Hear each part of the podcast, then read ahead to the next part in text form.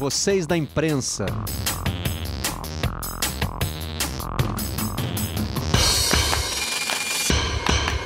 Olá, eu sou Marcelo Barreto e este é o Vocês da Imprensa, o podcast do Redação Sport TV. Trazemos para cá os assuntos que repercutem na nossa bancada e gostamos também de conversar com vocês da imprensa, com quem produz esse material tão farto que a gente leva ao ar no Redação e em outros programas da casa. Muitas vezes o assunto começa no campo, mas sai dele e hoje nós vamos trazer aqui três repórteres que contaram recentemente histórias que extrapolaram apenas o campo de jogo. Fred Justo, tudo bem, Fred? Recentemente premiado, né? Junto com o Sérgio Rangel e uma equipe muito grande, né, Fred? Contaram a história de manipulação de resultados no futebol brasileiro. Dá um resuminho rápido para a gente antes da apresentação das outras convidadas. Bom, Barreto, a gente passou três meses né, investigando uma quadrilha, né, uma suposta quadrilha que manipulava resultados aqui no futebol do Rio de Janeiro, que já vinha é, manipulando resultados em outros estados. Então, três, quatro anos correndo atrás desses suspeitos, a gente conseguiu aqui no Rio mostrar, né, ficar frente a frente com eles e mostrar como eles agem aqui no futebol do estado do Rio de Janeiro. Mais nada, parabéns a você e a equipe pelo prêmio da Associação Internacional de Imprensa Esportiva. Sabrina Rocha, que prazer ter você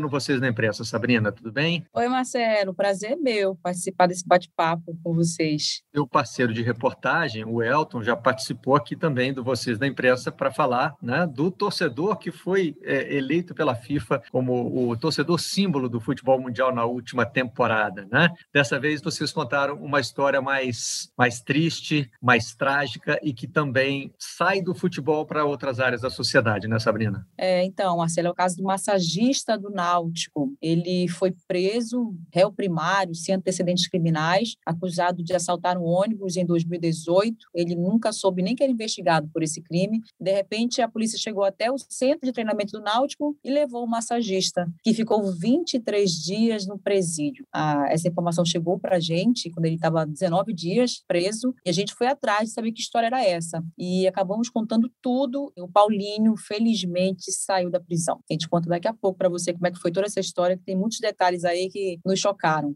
Reviravoltas nessa história, né? Gabriela Moreira está de volta com a gente no Vocês da Imprensa. Vou te dar uma carteirinha de sócia do Vocês da Imprensa, Gabi. Uhum. E em outros momentos você falou também é, de jornalismo investigativo, né? Já contamos o caso do Robson, o brasileiro preso na Rússia. Já falamos do caso do Ninho do Urubu e temos novidades nessas duas coberturas, né? Eu acho interessante, Gabi, também a gente abordar esse aspecto de coberturas que não se encerram apenas no momento da divulgação, né? O Robson, por exemplo, está para ser solto na Rússia no momento em que a gente grava esse, esse podcast e há muito pouco tempo você fez uma reportagem, uma entrevista que foi ao ar no Fantástico com é, o segurança do Flamengo que prestou socorro às vítimas do incêndio. Quer dizer, a cobertura está é, no dia a dia e o blog acaba sendo também um instrumento muito importante nesse sentido de manter vivas essas apurações, né, Gabi? É isso, Barreto. Eu aceito com muito prazer e honra a carteirinha de sócia, viu? Se puder, estou sempre aí. Muito legal discutir o nosso ofício, os nossos métodos, os nossos procedimentos e por que, que a gente vai atrás das notícias. E aí, justamente isso que você falou, Barreto, o blog, nessa nossa era de jornalismo multimídia, de jornalismo que se entrelaça às diversas mídias, né? Eu uso o blog muito para acompanhar os desdobramentos mais factuais das matérias que a gente leva na televisão. O formato televisão ele é limitado, sempre foi, né? Tá aí um, um formato que não se expandiu com a tecnologia. O acesso às pessoas se expandiu, mas a nossa capacidade de colocar o ar no ar ela continua sendo de 24 horas naquela programação que a gente tem, né? Então muitas vezes a gente tem uma matéria robusta na televisão com uma pegada televisiva de imagens, de mostrar ali ilustrativamente aquela história, mas existe depois todo um desdobramento que eu acho que a gente tem que continuar cobrindo e eu uso muito o blog para esse desdobramento factual. Já entrando nessa questão aí que você falou, né, de, de acompanhar os casos e continuar acompanhando os casos, eu acho que é mais do que hum, uma é um formato, é uma prestação de contas que a gente faz com o público da nossa notícia, né? Porque com certeza as histórias que a gente conta na televisão, depois elas têm um desenrolar ou de se confirmar, ou de se confirmar parte e outras partes de uma investigação, por exemplo, é, e caminharem para um outro lado. E a gente tem, como jornalistas, que a gente tem esse dever de continuar dando notícia daquilo que a gente uma vez expôs, né? Então, é muito bacana ter essas diversas mídias para poder contar o desenrolar de tudo, né? Eu gosto sempre de começar pela origem da informação, né? De onde é que vem a denúncia, onde é, onde é que surge a primeira pista. Então, Fred, como é que você e o Serginho tiveram contato pela primeira vez com essa denúncia? Onde nasce essa, essa reportagem premiada? Na verdade, a manipulação tem, acho que, esse assunto, né? É, desde que eu vim trabalhar no esporte da, da TV Globo, é um assunto que, que eu me interesso muito. Então, todo ano a gente faz uma reportagem grande sobre esse assunto. A gente chegou a fazer dois anos lá na Paraíba, resultando em uma operação lá da Polícia Civil. Fizemos em São Paulo, no Paraná. E aí, no ano de 2019, a gente pensou, poxa, temos que fazer uma grande também. E a gente passou a investigar, procurar clubes que estavam, a gente via que tinham uns resultados estranhos. E aí a gente decidiu procurar em loco. Assim, é, é o que a gente fez de diferente dos outros anos nessa reportagem, que acabou sendo premiada, foi isso a gente conseguiu estar frente a frente do, dos manipuladores. Mas é claro, a gente só conseguiu isso é, tendo ali informação de jogadores que se revoltaram, que não aceitavam esse esquema, de um dirigente ou outro, e posteriormente, quando a gente já tinha tudo apurado, tudo investigado, a gente sabia quem era a vítima, quem era suspeito, a gente entregou esse trabalho para a Polícia Civil do Rio de Janeiro que aí ela passou a fazer o trabalho de investigação policial. E aí depois essas duas investigações, a nossa jornalística e a policial, é, encontraram o mesmo caminho e aí resultou né, nessa numa operação policial e numa reportagem que a gente acabou exibindo. Mas começou mesmo graças à confiança, né, que aí é um trabalho muito difícil de conseguir. A gente sabe que lida com, com pessoas que são criminosas, são perigosas, então a gente conseguiu é, angariar esses jogadores inocentes que não tinham nada com a história que começaram a, a abastecer, a munir a gente de informação, e aí a gente começou a andar com a nossa apuração jornalística. Sabrina, no caso da reportagem que você e o Elton trouxeram à luz, vamos dizer assim, né? Poderia passar como uma daquelas reportagens que a gente simplesmente é, registra rapidamente, né? Ah, temos um caso aqui, é triste, né? Um massagista do Náutico está sendo condenado e tal, e a gente esquece, né? O que, que levou vocês a investirem mais nessa investigação? Quer dizer, é, qual foi o, o caminho que vocês tomaram que acaba revelando isso, né? Trata-se de um caso extraordinário. Então, na verdade, Marcelo, o Paulinho estava preso há 19 dias e um dia eu estava na redação fechando um texto e chegou uma mensagem de WhatsApp de um ex-massagista do Náutico, que agora é massagista da seleção dos Emirados Árabes. Tá lá. E ele me, me mandou uma mensagem assim, muito nervoso, me contando tudo, que o Paulinho, que ele conhece desde criança, porque o pai do Paulinho também é massagista no Santa Cruz e o irmão massagista no esporte. Ele conhece a família inteira. E ele disse que o garoto foi preso, que ele conhece, garante que o menino não tem nada a ver com isso e que ninguém estava fazendo nada, assim, não, e o menino estava 19 dias no presídio e me pediu ajuda. Na mesma hora, eu peguei o telefone da esposa do Paulinho, acionei na redação, disse, gente, esse caso aqui, o garoto está preso. Assim, Marcelo, eu, na verdade, venho de uma família muito simples, eu sei o que é não ter voz, eu sei o que é você ser um ninguém, sabe? Não ter para onde, onde correr. E aquilo me angustiou e disseram: não, essa história é da geral, não é da gente, porque ele é massagista, mas. E aí eu passei para geral, e aí minha sorte que a chefe de reportagem, na hora, pegou o caso. E aí ficamos eu e ela, vamos atrás, vamos atrás. Falamos com uma advogada que contou para a gente a história que ele era acusado de assalto a um ônibus em 2018, tinha um vídeo, e ele, durante esse tempo, nunca soube que era investigado. Chegaram um dia no CT, levaram o garoto. E aí isso me angustiou ainda mais. A gente chegou a assistir esse vídeo e não tinha nada a ver com as imagens do menino. E eu pedi para entrar na história, mesmo sendo disposta, eu pedi para a chefia da geral, para o meu chefe, deixa eu fazer isso, porque eu posso pegar elementos que sensibilizem as pessoas. Aí eu peguei um vídeo do pai dele, que é um senhor que já estava tá, com uma cirurgia no coração, não podia se emocionar, e ele estava desesperado. E eu conversei com Hélio dos Anjos. Nessa hora eu achei legal assim, porque é muito além do futebol, Marcelo. O Hélio dos Anjos, que é o técnico do, do Náutico, quando eu falei com ele, ele disse, Sabrina, ajuda, eu garanto, esse garoto não tem nada a ver com isso. Pode usar minha imagem, eu faço o que você quiser. Gravou um vídeo contextualizando tudo. Jogadores começaram a fazer campanha nas redes sociais. E a gente colocou no ar, então, a versão da advogada, a esposa e a dor do pai. E a história do Paulinho. E a advogada dando versão dela, a polícia não quis falar, mandou uma nota e tudo. Mas eu achei pouco aqui Aí no outro dia eu chamei a produtora, Sara, vamos atrás agora de quem vai sustentar isso, o reconhecimento fotográfico, como assim? A gente sabe quando é negro, eles a maioria negros né, que estão lá presos, muito por essa questão de identificação fotográfica. Isso é um absurdo. E aí eu e Sara, é, a gente foi atrás da OAB, conseguimos é, duas advogadas, um outro do Rio de Janeiro, e todos fortaleceram essa, esse ponto de vista da fragilidade da investigação da polícia e todas as falhas. E aí, Marcelo, quando foi na quinta-feira à noite, a gente começou na terça, exibiu na quarta, na quinta noite, a advogada do Paulinho me ligou, disse que conseguiu habeas corpus e o desembargador disse que viu a reportagem na TV. Então, mostra a importância do jornalismo, de contar essa história. E ele disse que ficou sensibilizado. E aí o Paulinho foi solto. Para mim, valeu o diploma essa história, Marcelo. Nós estamos aqui conversando entre jornalistas, então, volta e meia escapa um dos nossos jargões, né? Sabrina está falando, ah, o pessoal da geral, né? Então, é. para quem não é jornalista, geral é a editoria que cobre assuntos gerais, e isso é. inclui é. polícia, né? E eu queria aproveitar o gancho para falar dessa tabelinha, Gabi, nas reportagens sobre Ninho do Urubu,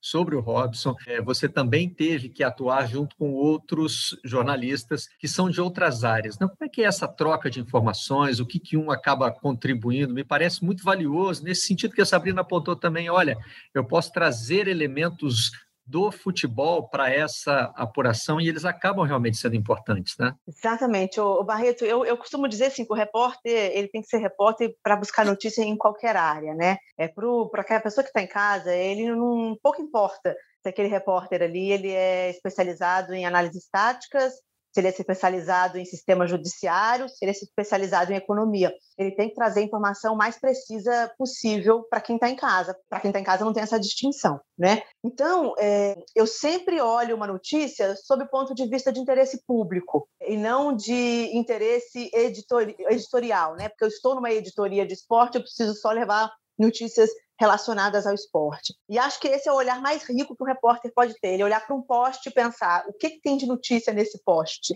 o que, que esse poste é importante para o interesse público, e aí você contar e empacotar isso nas diferentes editorias. O caso do Ninho do Urubu é um caso que ele, para mim, ele transita em toda a sociedade não só porque aconteceu no maior clube de futebol de maior torcida do país, é, que tem mais de 40 milhões de torcedores. Então, só se você pensar, ele interessa a torcida do Flamengo, ele interessa a sociedade, né?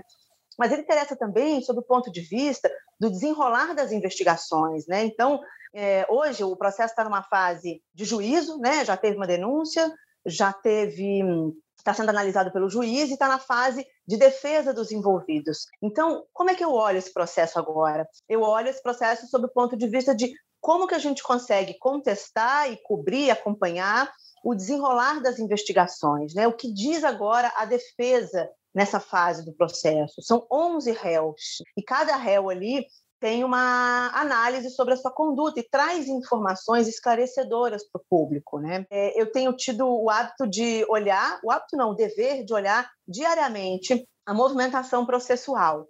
O que eu vejo, Barreto, é que tem sido fácil encontrar notícia nesse, nesse processo, mas a gente não vê uma cobertura tão grande quanto deveria quando aconteceu o fato. Claro, o fato aconteceu, 10 jovens morreram queimados, você tem imagens de helicóptero no Brasil inteiro que chocam. Mas o desenrolar disso acaba não tendo nas diversas editorias um acompanhamento diário que deveria ter. Quantas pessoas, de repente, é, Barreto, a gente expôs jornalisticamente o rosto delas, os nomes delas, na fase de investigação, que depois, de repente, o processo não, não prova isso. Então, a gente tem é, esse dever de olhar a notícia de forma conjuntural. E não só porque agora a vida andou para o Flamengo, a vida andou para os jovens que permaneceram vivos, o torcedor do Flamengo já se fragilizou com aquele momento, mas e toda a conduta do Ministério Público, da Justiça, da Polícia, que a gente também tem que fiscalizar, né? Então, assim, acho que é, é riquíssimo a gente poder olhar as notícias sem essas barreiras das, das, editorias. Eu vou te dar um exemplo que não é do Ninho do Urubu, mas é um exemplo que eu fiquei muito feliz de ter conseguido publicar na geral, que foi o seguinte: o, o, o Dudu, jogador do Palmeiras, foi acusado pela mulher dele, ex-mulher dele na época, Malu Hanna, de agressão. essa notícia saiu nas páginas esportivas. Nossa editoria no GE. Globo, no Redação, no Seleção, todo mundo contou essa história. E depois disso, é, acabou se provando que a polícia provou que a mulher estava mentindo, que o Dudu é que tinha sido agredido. Mais uma vez, saiu na, no noticiário esportivo. Mas eu continuei cobrindo o caso, porque depois da fase de polícia, tem a fase do Ministério Público. O Ministério Público vai concordar com a interpretação e com a investigação da polícia? Ele vai poder. O que, que dúvidas ele vai lançar? Enfim. E aí, quando cheguei nesse momento, o Dudu tinha sido absolvido também, ou tinha sido arquivada a denúncia realmente contra o Dudu. Mas ficou ainda uma personagem nessa história, que é a mulher do Dudu. Mas ela não é mais, ela não é jogadora de futebol, né? Então, como é que a gente trata isso? A gente não noticia o desenrolar dessa história. E como eu tinha conseguido exclusividade sobre a conduta da Malu e ela não é uma jogadora de futebol, eu pensei, tá bom, mas onde eu publico isso? Ah, no meu blog não faz sentido, porque ela não é jogadora de futebol e, em relação ao Dudu não tem novidade. Mas eu falei, não é justo eu, como público, não dar essa informação sobre o desenrolar da conduta da mulher do Dudu. Então, eu ofereci essa história para o G1 de São Paulo, e aí eu, a gente publicou o desenrolar na história no G1 de São Paulo. Então, para o público, pouco importa, né? Se foi publicado no GE. Globo, se foi publicado no G1, se foi publicado no Fantástico. O que a gente não pode é, deixar de fazer é acompanhar as histórias até o fim, seja ela em qual editoria for, né? Você já trabalhou em outras editorias, né, Gabi? Eu não sei se editoria também, para quem não é do jornalismo, é jargão, né? Mas acho que é fácil de entender. A editoria de esportes é responsável pelo esporte, a editoria de política é responsável pela... É um setor dentro do, de, um, de um jornal ou de uma emissora, né? Exatamente, uma seção, né? É uma divisão, é um caderno de matérias. Na mochila do estudante tem o um caderno de matemática, no de física, o de biologia, mas o importante é que aquele estudante saia com conhecimento de tudo, né? Então, mais ou menos fazendo uma metáfora aqui de última hora, o público é o nosso estudante. O importante é que ele seja informado, não importa qual, qual seja o caderno, né? Você passou por quais abinhas desse caderno aí? Pela política? Barreto, eu passei pela política no Estadão, eu passei por polícia no Extra, no Jornal Dia, no Estadão também. Eu passei por meio ambiente, que eu trabalhei num site especializado de meio ambiente, que é o ECO. Eu passei por saúde no Jornal Extra eu passei por uh, economia, eu não passei nem celebridade. Depois disso, passei por todas as editorias, menos economia e celebridade. Comecei como prestador de serviço no Globo, no segundo caderno, na área de cultura, e contava-se desde então uma história apócrifa, provavelmente falsa, mas que é muito ilustrativa dessa questão de que você tem que estar com um olhar atento para tudo, né? A história de um repórter, um estagiário que teria ido é, cobriu o lançamento de um filme e voltou sem matéria para a redação, dizendo, poxa, não deu para fazer porque o cinema pegou fogo. Né? Então, é, ficou sem a matéria do filme e ficou sem a matéria do incêndio no cinema também, porque o cara estava com o olhar voltado só para a área dele. Né? O Fred já chegou também com experiência em outras editorias, né, Fred? No Redação a gente brincava com você, te chamando de setorista de roubada, porque assim, sempre que tinha um assunto que envolvia uma delegacia, quem estava fazendo o vivo lá na frente era o Fred Justo é, nessas andanças todas, já acabei fazendo um pouquinho de cada coisa também. É, eu entrei né, na, na, TV Globo cobrindo matéria mais policial, né, de cidade, mas aqui no Rio, basicamente, você cobre polícia, né? E aí depois fui para Belo Horizonte, continuei um pouco também nessa, nessa pegada. E aí em Brasília, quando fui transferido para lá, aí me dediquei basicamente à política e o judiciário, né? Eu fui para o direito, comecei a fazer faculdade de direito, aí comecei a cobrir STF na época do, do mensalão e a partir dali comecei a me dedicar mais a assuntos relacionados ao direito, né? Tentando associar o direito ao jornalismo. E por incrível que pareça, no esporte, pelo menos até hoje, eu consegui associar até mais do que eu imaginava. Eu te confesso, Barreto, é eu achava que esporte, poxa, é uma coisa muito segmentada, mas né, me, me deram a oportunidade de poder tratar de questões que envolvem direito, envolvem também questões de justiça no esporte. E, para minha alegria, eu consegui fazer bastante coisa relacionada a esse tema, juntar essas duas coisas que eu gosto bastante. Em algumas conversas com estudantes de comunicação, né, eu já abordei esse tema, de que quando você vai trabalhar no jornalismo esportivo, não se deve ter a ilusão de que você vai entrar, numa, até um, um, tema que está na moda hoje por outra razão, né? numa bolha, né? você vai ficar tratando só do esporte, porque mesmo se a gente não falar de assuntos tão graves como esses que vocês noticiaram, né? no nosso dia a dia mesmo, um pouquinho de direito, não é que você precise necessariamente estudar direito como fez o Fred, né? E certamente foi muito útil para essa reportagem. Mas em algum momento você vai tra tratar de um tema que é, que é judicial. O esporte brasileiro é super judicializado, né? Tem julgamentos pelos motivos mais banais. Hoje, por exemplo, a gente está discutindo a questão da troca de técnicos, né? O regulamento incluiu um limite de inscrição de técnico, tem alguns choques com a legislação trabalhista. Então, né, no mínimo, você precisa se informar. Você vai precisar saber de medicina, porque toda hora está tá anunciada a lesão de um jogador e mal, sab, mal sabíamos né, que íamos também tratar de Covid no esporte, mas enfim, é, são temas que estão sempre ali de economia, né? A gente tem a preciosa ajuda do Rodrigo Capelo, mas volta e meia está falando de débitos de clubes. A Gabi também tratou com o Capelo da crise do Cruzeiro, enfim, tem sempre uma tabelinha, né? A gente está sempre dialogando com outra área. A Sabrina sempre foi do esporte, Sabrina. Desde que eu comecei, pelo menos na TV, eu te vejo aí no Recife, trabalhando com esporte, assim como eu. É, quando eu vim para cá, eu sou de Belém, em Belém eu fazia esportes, aqui eu fiz geral, e depois Paulo Moraes, para quem conhece, uma lenda do jornalismo esportivo pernambucano, que era então o chefe da editoria, me puxou para o departamento de esportes. Mas durante a pandemia, Marcelo, eu fiquei alguns meses na, na editoria geral, foi uma cobertura muito difícil, uma das da a queda do garoto do prédio aqui no Recife, da Mirtes, o Miguel. Aquele caso ali eu acompanhei desde o começo, porque eu cheguei de manhã e fui atrás e um agente da polícia me falou que a história era com a mulher do prefeito, que não teria sido bem um acidente doméstico, e a gente foi a fundo até conseguir mostrar a dor da mãe do Miguel, sabe?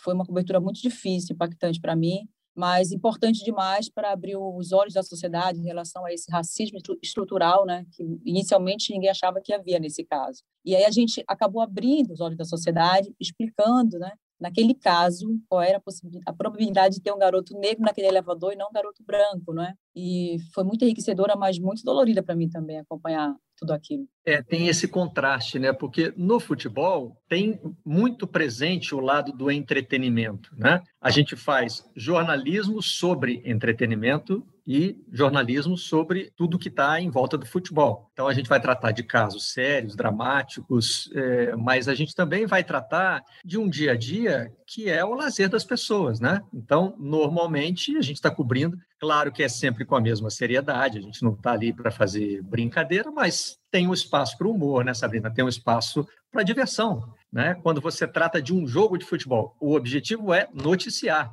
Você é. tem que terminar uma reportagem, o, o, seu telespectador, o seu leitor, tem que saber quanto foi o jogo, quem jogou bem, quem jogou mal, quem foi substituído, quais foram os personagens principais, mas você está, teoricamente, num ambiente mais leve, né? É. Embora em alguns jogos de futebol a coisa fique feia de vez em quando, mas o normal é você poder falar com leveza daquilo. Agora, a, ferramenta, né, é a mesma, é sempre jornalismo. Exatamente, Marcelo. Você falou uma coisa bem legal agora sobre esse nosso meio, né, que é realmente algo mais positivo no nosso ambiente. E um dia antes dessa história do Miguel e da mãe dele, eu estava gostando muito da cobertura geral. E o meu filho disse: a senhora não pode ficar lá, porque a senhora é muito sensível, vai sofrer. E no dia seguinte, quando eu cheguei na redação, caiu essa história para mim, assim, que eu, eu, fiz tudo, mas realmente foi dolorido demais o que me deixou assim muito satisfeita foi assim conhecer a Mirtz e a força dela, que ela acabou sendo uma lição para mim, é, para todo mundo que estava envolvido na história. Eu lembro que a editora do Fantástico acompanhou comigo todo o processo, também ficou impressionada com a força daquela mulher que perdeu o filho, mas não se calou, foi à luta, e eu saí mais forte, com certeza, de tudo isso, viu? Mas eu acho que a é, base de tudo, Marcelo, para qualquer um de nós, né, esporte geral, é a empatia, né? Essa empatia de enxergar o dor do outro e ir em frente, lutar pela dor dessa pessoa. Eu acho que é o principal, assim. Mas tem, tem momentos em que a questão clubística de torcida, eu costumo brincar que o torcedor torce por notícia também, né? O torcedor torce por tudo. Qual é a maior torcida do Brasil? Você divulga lá um ranking, né? Um, um instituto de pesquisa foi lá e fez, mas o, o, torcedor não quer concordar com aquilo, ele acha que o ranking está errado porque a, a, torcida do time dele tem que ser a maior. E aí, quando você é, junta uma marca como a marca do Flamengo, como que aconteceu né, no, no, no caso do Ninho do Urubu, isso é, move também a paixão clubística. Então, ela, essa questão da empatia, no caso do Robson, por exemplo, né, Gabi, é, tem uma pessoa ali que não está associada a um clube ou outro, e é muito, eu não sei se é fácil assim, mas você consegue se identificar com a história daquela pessoa, né? Você está tratando ali de um, de um tema humano, né? E as pessoas também têm opiniões sobre tudo, é normal isso, né? Então a gente pode achar assim, poxa, o Robson deu mole, ele não devia ter feito isso, ou pode dizer assim, ah, o Fernando, que é o jogador para quem ele trabalhava, tirou o corpo fora, enfim. Mas a gente está ali se identificando, ou mesmo que a gente esteja julgando, é com pessoas quando entra a marca, e a gente pode estender aí não só o caso do Flamengo, como o caso do Cruzeiro também, né? Que era uma reportagem investigativa sobre problemas financeiros e que doeu no coração de muitos cruzeirenses que depois tiveram que dar o braço a torcer porque viram na prática como a situação do clube era mesmo ruim, como vocês estavam noticiando. Né? Pois é, é, Barreto, eu acho que a grande dificuldade, o grande cuidado que a gente tem que ter é, é que a gente, que é condutor da notícia, que eu digo condutor é por meio de nós passa muitas das notícias, passam muitas das notícias. A gente não pode se deixar contaminar pela nossa torcida, né? E aí eu não digo nem na questão clubística, não. A nossa torcida como como jornalistas, a gente acredita numa história, a gente quer que aquela história às vezes seja verdade. E aí aí é que a gente é o problema. A gente tem que estar sempre com um olhar duvidoso também sobre os personagens que aqui a gente torce para eles, né? Então, assim, o caso do Robson é muito isso. Eu fico o tempo inteiro tomando cuidado para não parecer que eu, por exemplo, tenho pena do Robson, né? Eu não posso ter pena do Robson. As pessoas que leem a notícia, elas podem ter pena do Robson, mas para que eu dê o mesmo, a mesma escuta para o Robson e para o Fernando, que é tido nas, na história como a pessoa que colocou ele nessa situação, não só tido, ele de fato, o patrão dele, Fernando, é quem o colocou nessa história, para contextualizar, o jogador estava na Rússia, levou o Robson, que era o seu motorista, medicamentos pra, proibidos para a Rússia a pedido do patrão. Existe aí um fla-flu, né? Quando eu publico sobre essa história, muita gente já agride o Fernando e, e, e sente pena do Robson. É claro que eu, como ser humano, eu sinto pena do Robson, né? Mas como jornalista, pelo menos num primeiro momento ali, de ouvir os dois lados, eu tenho que sempre fazer o exercício de não ter pena e nem ódio de nenhum dos dois. Eu tenho que ter um equilíbrio de contar a história de forma mais equilibrada possível dos dois lados. No caso do Robson, a gente tinha muito cuidado desde o início de tentar confrontar se o que, o que ele estava nos dizendo era a verdade dos fatos. Sobretudo porque o lado de lá da família, no primeiro momento, se negou a falar com a gente. No primeiro momento e depois, muitas vezes, se negou, botou só o advogado. Então, o que a gente podia fazer? A gente ouvia ele ouvia a família, mas ia na peça processual para ver o que, que, tinha de registro de investigação a respeito disso, né? Então, assim, o, essa questão do torcer e estar no meio da notícia é, quando você tem um entorno de torcedores em volta de você, ela é, é muito perigosa, porque o grito do torcedor chega muito alto na nossa cabeça, né? Nas redes sociais, com quem a gente encontra na rua, mas a gente tem que estar o tempo inteiro no equilíbrio de olhar aquilo ali com um olhar distante, um olhar técnico, sem se deixar influenciar nem pelo seu sistema, nem pelo que, que você acredita. Né? Você tem que realmente se distanciar o máximo possível para poder equilibrar. Né? Outro jargão jornalístico aqui, que é fonte, a gente precisa desconfiar, inclusive, da fonte né? o que é um, um uhum. exercício muito difícil de fazer. Aquela pessoa está te passando informações vitais, mas você sempre tem que ter aquela pulguinha atrás da orelha, Sabrina, de dizer assim: bom, mas e se essa fonte estiver me enganando, né? Então você tem que estar sempre cruzando informações, é um exercício muito muito rigoroso. Diga, Sabrina. É, essa do massagista foi esse exercício que a Gabi acabou de falar, a gente fez aqui. A gente pegou todo o inquérito policial, era o, meu, o chefe de reportagem dizendo, mas, mas tem um detalhe aqui que está dizendo que ele não tinha endereço. Aí eu ia atrás, aí falava com o advogado, o pessoal da OAB, para realmente tomar esse cuidado de não dizer Paulinho é inocente e nem é culpado a investigação foi feita de forma de que forma? Mostrar de que, foi, de que forma foi feita essa investigação e que ele nunca soube que estava sendo investigado e de que ele poderia até ser culpado. Mas por que, que nunca chamaram o menino até lá para perguntar onde você estava no dia 25 de dezembro? Então, é, realmente, o que a Gabi falou é muito importante. É sempre estar com essa pulguinha atrás da orelha e, e fazer perguntas. Mas e se? Mas e aqui?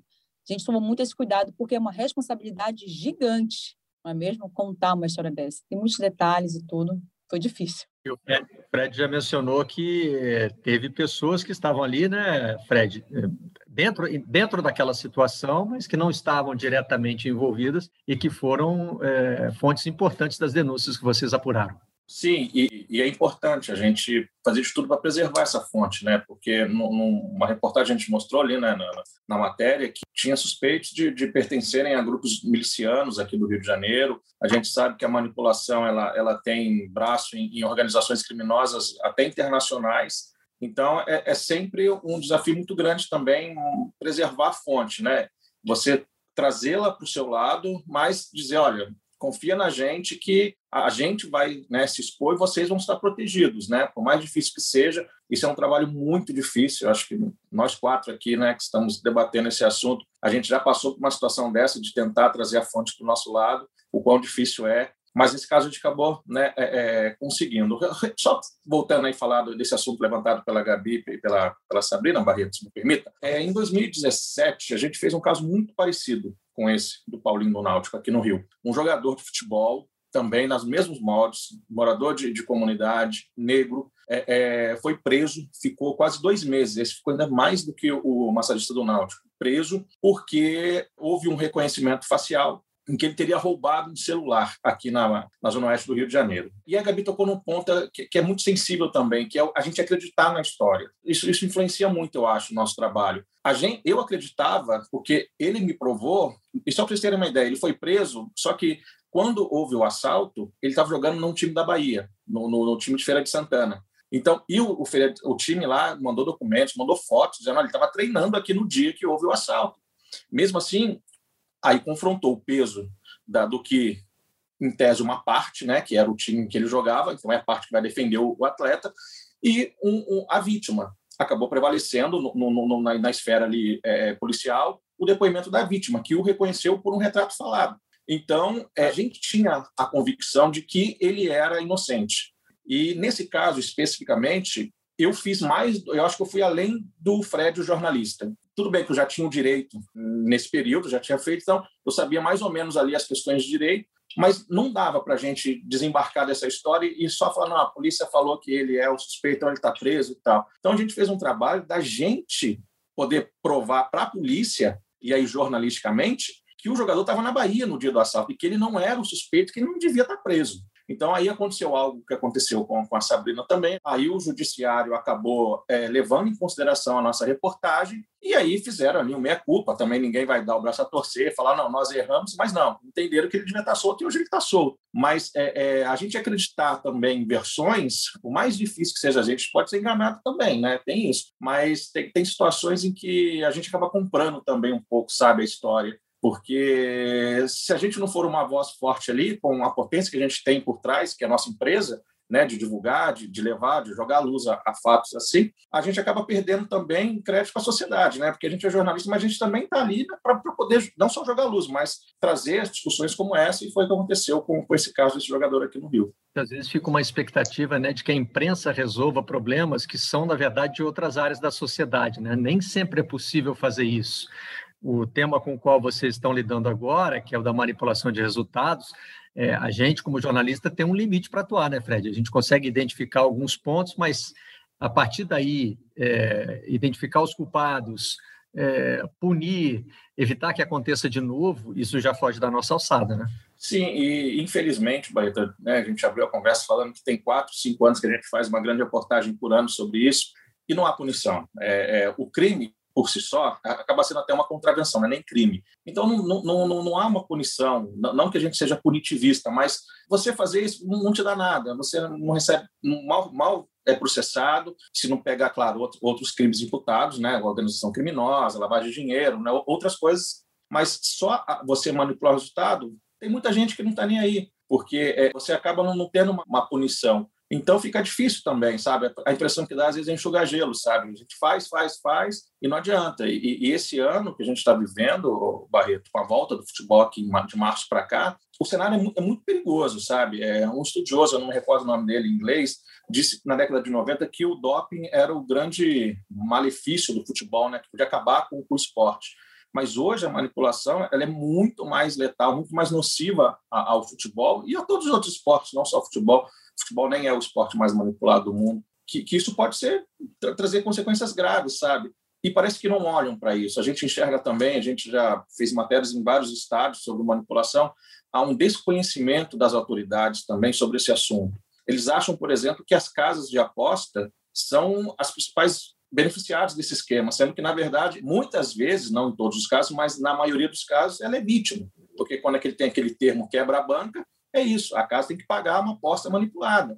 Então, é, é, esse desconhecimento também gera um pouco de preocupação, sabe? Quando a gente vai falar com uma autoridade, a gente tem que explicar o que é a manipulação, porque eles também não sabem como é que funciona. Então, acho que é, esse é um assunto que precisa ser, ser bastante debatido pelas autoridades também que comandam o futebol, sabe? Parece que ó, fecham um pouco os olhos para isso. A gente está vendo uma série de, de, de, mudanças no futebol mundial aí, com a entrada de casas de apostas patrocinando clubes. Então, é, é preciso que haja um engajamento de todos, sabe? Para que é, volta aquele tema que é muito falado nos últimos anos, né? Que é o compliance, que é a conformidade. Isso, isso, por mais às vezes batido que seja esse assunto, a gente precisa falar disso no futebol para que a manipulação não corrompa ainda mais o esporte. Sabrina citou um caso terrível, né, do menino Miguel, em que é, rapidamente, acho que é, para a opinião pública ficou muito claro que houve, no mínimo, negligência, né? É, mas esse caso, de novo, precisa passar pela justiça, tem que correr todos os ritos, então pode ficar uma sensação de, de impunidade. Né? No caso do, do Paulinho, quando vocês conseguem comprovar que realmente é, não é ele, é, tem essa, essa, essa realização a mais, Sabrina, de saber que é, vocês contribuíram de forma decisiva para corrigir uma injustiça? Marcelo, quando a gente soube que ele ia sair da prisão, a gente foi para o presídio às seis e meia da manhã para esperar a saída dele. E o abraço dele na esposa foi algo que uma felicidade tão grande para mim, para o cinegrafista, para todo mundo que estava ali, sabe? Ver aquele menino. Quando eu olhei para Paulinho, assim, eu juro assim, minha sensação, eu, cinegrafista, todo mundo, esse menino aí, não, não é possível. Ele contou para gente, Marcelo, que os presos diziam para ele: o teu olhar diz tudo, você não era para estar tá aqui. Então, valeu demais. Agora, um detalhe, Marcelo: ele saiu da prisão, mas ele vai ter que provar a inocência dele ainda, tá? Ele vai ter que provar, tá? O desembargador soltou, liberou daquela prisão ali, mas ele vai ter que provar tudo. Nas redes sociais do Paulinho tem fotos dele no dia 25 de dezembro, dia do assalto com a família em casa, sabe? Tem as fotos lá da época. É, se você olhar o vídeo e olhar para o Paulinho, fica claro a diferença entre a pessoa que está lá assaltando e ele também. E foi mais bonito ainda o dia que ele voltou ao trabalho, que aí entra o futebol, né? A recepção que os jogadores fizeram para ele, o técnico aí dos Anjos, uma sala cheia, todo mundo abraçando. Ele não conseguiu nem falar, garoto, tanto chorar. E o que ele me disse na porta da, do presídio foi o seguinte, que ele perguntava todo dia para a advogada: "Eu já perdi meu emprego, o maior medo dele era esse, que ele achava que ia ficar abandonado lá no presídio, por ser pobre, ia ser esquecido. E em nenhum momento o clube o abandonou, ao contrário. É, o clube fez um grupo de WhatsApp com o presidente, o vice, o técnico, os jogadores, massagistas, todo mundo para ajudar o Paulinho, para ajudar a pagar advogado, tudo. Foi, essa parte foi muito bonita de ver. É o outro lado, né? Ele tem que cumprir o rito agora para mostrar o que todo mundo já já está convencido de que ele não é culpado. Fred chamou. É, é só para falar desse caso, que foi, foi, muito bacana esse caso que, que a Sabrina acompanhou lá, lá em, em Pernambuco. É, e ela falou, tocou um ponto muito, muito delicado também, que é o seguinte: ele vai ter que provar que ele é inocente. Ou seja, um, um, um profissional, trabalhador, negro, vem de classe baixa, ele tem que provar que ele é inocente. Já quem tem dinheiro, é, aí vem a lei, né? A prova, provar que ele é culpado, né? Que é o que diz a lei. A, a lei diz uhum. que cabe a, ao acusador provar quem ele está acusando é o culpado. No caso de um negro, de um trabalhador, de uma pessoa que não tem recurso, esse é um, é um desafio grande que a gente precisa contar sempre e questionar, né? Porque é, é, a, lei não é, a lei não diz isso, né? Claramente diz que cabe a quem acusa provar, né? E em alguns casos, né, Gabi, queria fechar com você, vai ficar como é que eu diria? Acho que não vai ficar fechado o caso do Ninho do Urubu. Você não tem essa sensação de que, por mais que se apure, se investigue, que a justiça seja, chegue a uma conclusão final, vai restar dúvida na cabeça de muita gente. Por mais que o Flamengo feche todos os acordos com todas as famílias, né, o que está próximo de acontecer, mas a gente não vai ver um episódio, eh, se a gente comparar com o caso do Robson, por exemplo. O Robson deve ser solto agora. Então, de alguma forma, esse caso acabou Né? Um caso mais complexo, como é esse do Flamengo, eu, eu não sei se ele acaba, se um dia ele está resolvido na cabeça de todo mundo. Sem dúvida, Barreto. Acho que a gente caminha cada dia mais nesse processo, cada dia mais distante da verdade. Tá? Eu acompanho muitos processos judiciais há muitos anos e, e cada fase deles e tal. A gente lê ali a, as peças de defesa, muitas vezes a gente lê e fala, bom, isso aqui é uma mera peça teatral, né? É a defesa fazendo a sua seu papel de defender, tentando usar argumentos para convencer que a acusação está errada, por tudo que a gente conhece dos autos. Nesse caso do Ninho do Urubu, a gente lê defe as defesas dos réus, e são defesas longas, de 150 páginas, 100 páginas, e você passa grande parte concordando com as dúvidas que as defesas colocam, né? com base no inquérito, que foi é, tecnicamente muito mal trabalhado, acho que é sem dúvida isso. A gente já trouxe matérias, o UOL trouxe matérias mostrando que,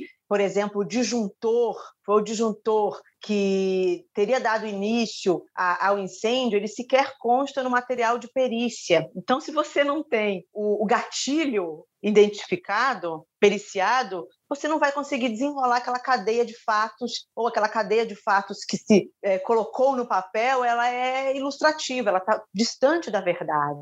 Então, realmente, assim, você já teve uma, é, uma mudança no tipo criminal considerável. É, você passou de um homicídio doloso, culposo, né, que é a morte dos meninos, para um incêndio culposo. O incêndio culposo, você não está necessariamente fazendo justiça à morte das pessoas, e sim ao incêndio apenas. As, as penas são muito menores, enfim. Eu, eu realmente, a cada peça que eu leio de defesa e a sustentação das defesas, eu fico mais convencida de que há muito mais dúvidas do que respostas no inquérito, na denúncia e no processo. Eu acho muito ruim isso, é, um, é uma sinalização muito ruim que o sistema judiciário, o sistema de investigação do país trazem para a sociedade, nesse caso do Ninho do Urubu. E fora isso, né, Barreto, realmente a, o desenrolar da vida das pessoas que sobreviveram, as famílias, etc., elas vão continuar com esse sentimento aí de injustiça para o resto da vida, né?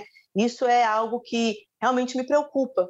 Me preocupa a gente fazer um desenrolar, é, uma resposta que a sociedade está tá dando para um problema como foi, muito aquém do que poderia ser. Como o Fred falou, não somos punitivistas, né? Não acho também que a gente tem que sair daqui encontrando culpados se você não conseguiu encontrar os culpados. Mas a gente tem que ser claro em dizer, então, que existe uma ineficiência de investigação e que não vai conseguir apresentar as respostas que a sociedade mereceria.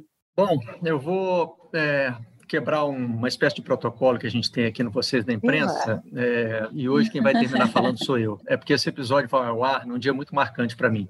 No dia 2 de abril de 2021, completam-se 30 anos do meu primeiro dia de estagiário no Jornal Globo. Então começa ali a minha carreira no, no jornalismo esportivo. E outro dia eu estava dando uma entrevista, inclusive para Juliana, que já participou aqui do, do Vocês da Imprensa, e ela me fez algumas perguntas que me levaram a refletir sobre a minha carreira. Né? Ela me perguntou se eu já fui processado, eu disse que não. Se eu já fui ameaçado, eu disse que também não. Então eu olhei para trás e falei: olha, eu nunca fui mesmo um grande repórter investigativo, né? Não foi esse o rumo que a minha carreira tomou. Mas eu tenho um, um, um, orgulho muito grande de trabalhar com quem faz o que vocês fazem. O jornalismo me deu muitos presentes e esse foi, foi um deles. Assim, eu sou um, um apaixonado pelo jornalismo e eu acho que quem vai para a linha de frente, para quem põe a cara, para quem é, se expõe às consequências que a prática do bom jornalismo pode trazer, é, merece sempre ser lembrado, merece sempre ser é, louvado mesmo. Então, o episódio de hoje termina com um agradecimento a vocês. Muito obrigado pelo trabalho, pelo que vocês trazem de contribuição para a sociedade e também pela participação no Vocês da Imprensa de hoje. Fala, Gabi. Mentira, você não vai quebrar o protocolo, não. Nós é que vamos quebrar o protocolo.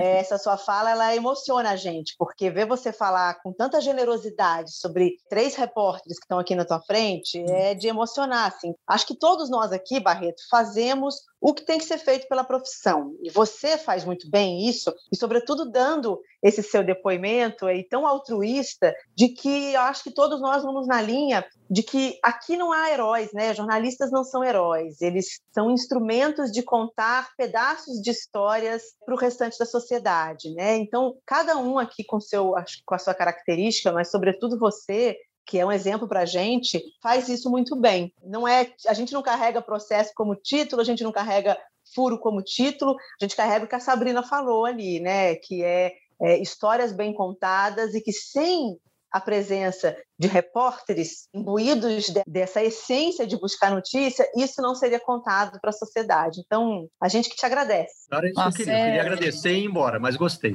tá? Obrigado. Marcelo, parabéns. Três décadas de uma linda história. Né? Sou tua fã demais, demais, demais. E é uma honra estar aqui com você nesse dia tão especial, né? Na véspera desse dia, dia que for ao ar, 30 anos. Obrigada, de verdade. Obrigado mais uma vez a Gabi, a Sabrina e ao Fred. Valeu, Fred. Deixa eu também me, me despedir aqui, te agradecendo também aí é, nem vou dizer que eu era criança e te lia, é, aí não, vai revelar a nossa idade. Não diz que nem pega bem. É. Mas olha, eu sou seu fã, você traz leveza na, na, na informação. Gosto muito de participar de, de, programas contigo. Parabéns pela trajetória, linda trajetória. E a gente tem, infelizmente, a gente tem processos, a gente ganha, a gente perde. É, eles fazem parte da, da democracia, né? Faz, faz parte do jogo. Mas que bom que a gente sempre, né? A gente mais ganhou do que perdeu. Então, isso é sinal que a gente está no caminho certo sigamos assim. A gente se vê na próxima edição do Vocês da Imprensa. Até lá. Vocês da Imprensa.